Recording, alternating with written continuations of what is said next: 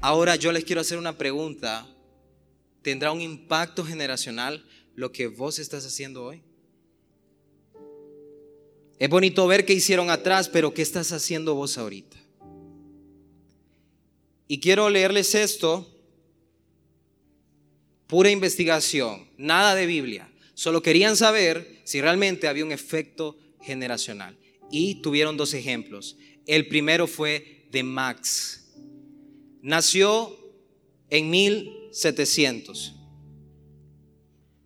Fue ateo, aunque creció en una familia cristiana se rebeló y se transformó al ateísmo, se casó con una mujer de mala reputación. De sus descendientes, quiero que escuche bien, 310 fueron vagabundos y murieron en miseria. 440 arruinaron su vida y acabaron en bancarrota. 130 fueron a la cárcel, 7 por asesinato. La sentencia promedio fue de 13 años de prisión. 600 fueron alcohólicos, 60 eran ladrones habituales, 190 eran prostitutas y 20 fueron traficantes que aprendieron el oficio mientras estaban en prisión. La descendencia de Max le costó al estado de Nueva York un millón mil dólares de pérdidas. Ese fue un estudio realizado. 1700, Max. Ahora veamos el siguiente. Jonathan Edward. Este man fue un toro del Evangelio. Si no has leído de él, tenés que leer de él. Nació en 1703, era contemporáneo. Buscaron gente de la misma época. Era contemporáneo con Max, Max Jukes. Fue un predicador de la palabra, hombre de Dios que se casó con una mujer también cristiana. Su matrimonio fue consagrado a Dios. De sus 1394 descendientes, 300 fueron ministros, 100 famosos misioneros y otros predicadores destacados y profesores de teología.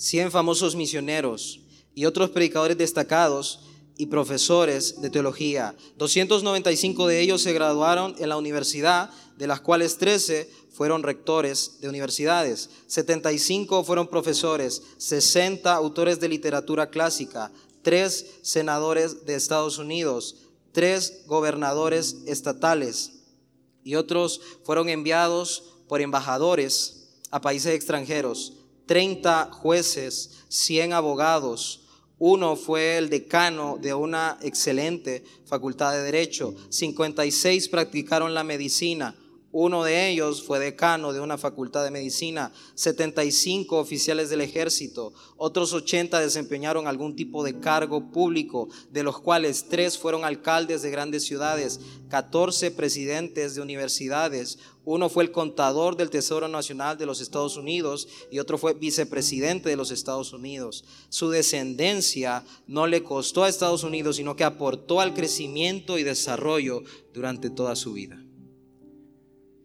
Entonces les vuelvo a preguntar, ¿tendrá un efecto generacional? ¿Dijo Dios la verdad? Sí la dijo, como siempre. Y sí hay un efecto generacional. Hay una promesa que es la generación de los rectos será bendita. Y si tú haces que tu generación sea bendita, Satanás no va a poder meterse. Ya viste a Jonathan Edward. Y de tu linaje, te dice la Biblia, hay bendición tras bendición. ¿Y qué pasa con esa familia que siempre le va bien? No sé, algún loco estuvo orando años. Y veamos, esfuérzate por obedecer. Esfuérzate. Escucha Israel y esfuérzate en obedecer. Así te irá bien y serás un pueblo muy numeroso en la tierra donde abunda la leche y la miel, tal como lo prometió el Señor, el Dios de tus antepasados. Esfuérzate, le dijo Dios al pueblo esfuérzate por obedecer.